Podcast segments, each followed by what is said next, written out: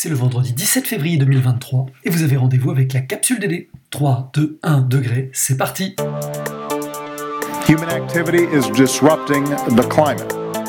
It came out looking like a donut. que même dans les pays les plus riches, euh, on n'est pas prêt au climat d'aujourd'hui et sa variabilité. Vous pouvez bifurquer maintenant.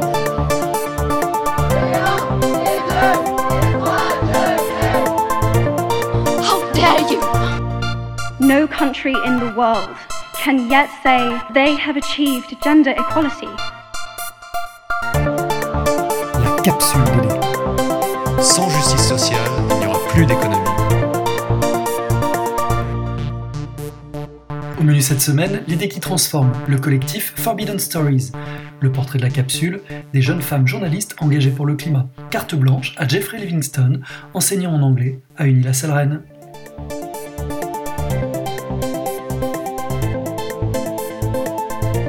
L'idée qui transforme. Cette semaine, dans la capsule, on vous parle du collectif de journalistes Forbidden Stories, qui a dévoilé cette semaine un travail d'ampleur de désinformation mené par une structure israélienne, Team George. Une campagne de désinformation, de fake news, agissant à l'échelle mondiale en menant des campagnes d'influence, de dénigrement, de fausses informations qui s'appuient entre autres sur un dispositif de faux comptes de réseaux sociaux. Le collectif qui a permis de mettre en lumière ces agissements est donc Forbidden Stories, un réseau de journalistes internationaux dont la mission première est de poursuivre et de publier des travaux et enquêtes d'autres journalistes qui ne sont plus en mesure de poursuivre leur travail car menacés, emprisonnés ou assassinés. Pour chaque enquête menée, un consortium de médias locaux et internationaux est réuni pour enquêter. En France, Le Monde et Radio France font partie du dispositif. Grâce au réseau du collectif qui compte parmi les plus grands médias au monde et permet une couverture planétaire, il s'agit de s'assurer que le maximum de personnes puissent avoir accès à une information indépendante sur des sujets clés comme la santé, l'environnement, les droits de l'homme ou la corruption. Les enquêtes sont donc en mesure d'être dévoilées simultanément aux quatre coins de la planète. Car la mission du collectif, c'est bien d'assurer la liberté de la presse. Et comme l'explique sa devise, même si vous parvenez à réduire le messager au silence, vous n'arrêterez pas le message.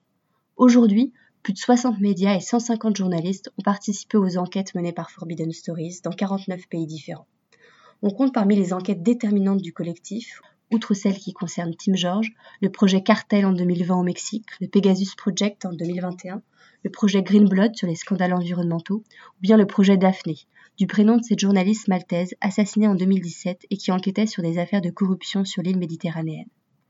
Afin de démontrer l'impact de son action, le collectif produit chaque année un rapport d'impact sur l'ampleur qu'il a pu donner au message des journalistes empêchés qu'il représente. Pour revenir au projet Daphné et démontrer que son assassinat n'a pas fait taire son enquête, bien au contraire, alors que son blog était consulté par 300 000 personnes environ, après la publication du Daphné Project par Forbidden Stories et la reprise par d'autres médias non partenaires au niveau mondial de leur travail, une enquête Kantar estime que 74 millions de personnes en ont entendu parler.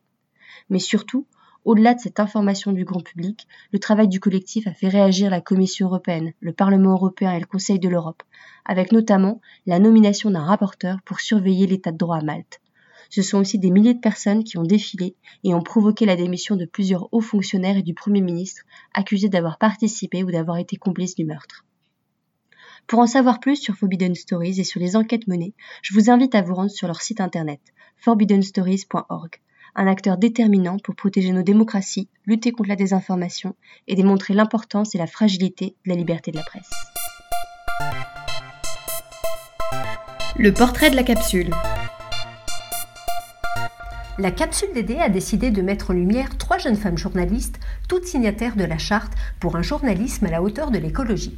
Elle a été signée depuis septembre 2022 par 1600 professionnels des médias. Cette charte a été pensée comme une boussole qui propose 13 points pour mieux traiter l'information sur le climat et l'environnement. Juliette Keff est à l'initiative de la rédaction de cette charte. Cette jeune femme est également cofondatrice et présidente de Vert, le média qui annonce la couleur.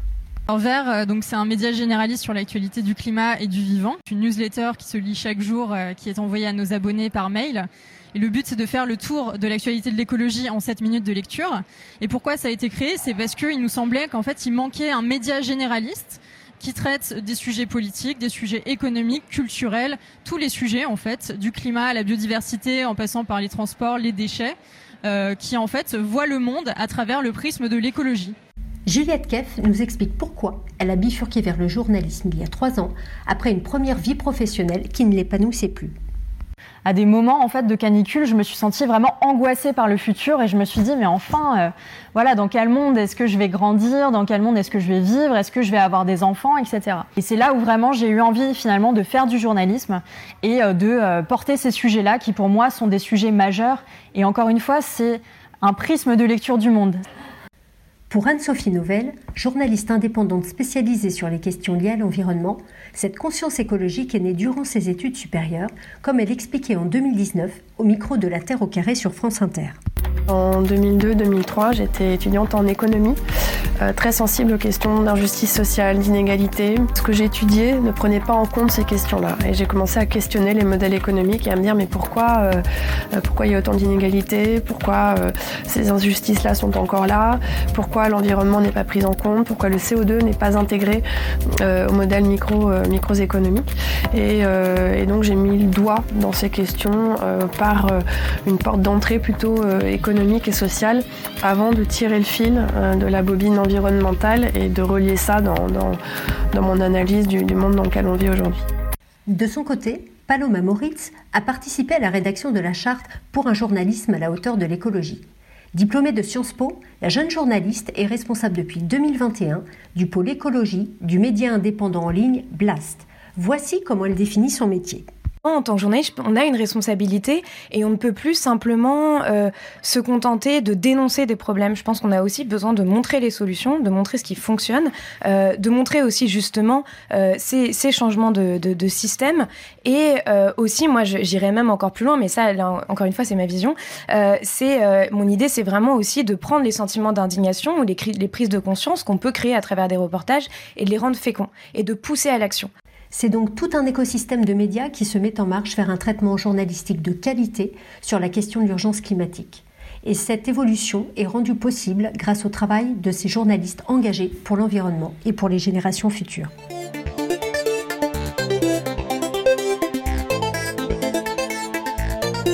La carte blanche. Cette semaine, nous laissons la carte blanche à Jeffrey Livingstone, professeur d'anglais à Unilassal Rennes.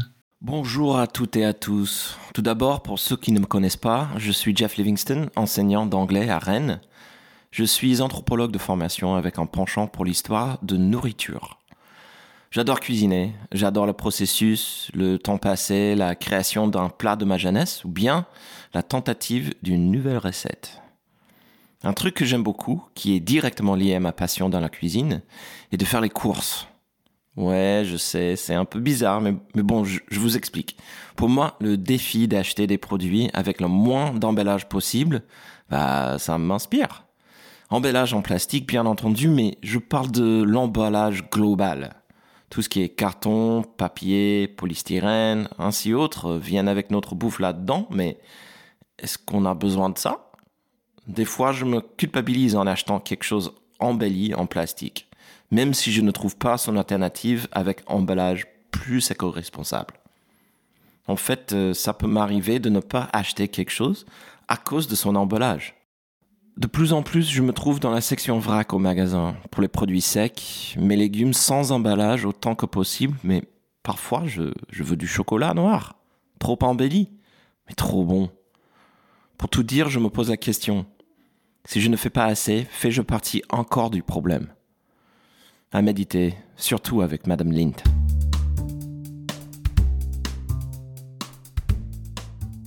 C'était la capsule DD, le podcast de la durabilité dans l'enseignement supérieur. Merci à Jeff pour sa participation et à la manœuvre comme toujours l'équipe de la direction de la transformation écologique et sociétale d'une la salle, Cécile, Iris, Caroline, Nathalie, Thomas et Geoffroy. On se retrouve dans 15 jours et d'ici là, vous pouvez méditer cette pensée attribuée à Milan Kundera.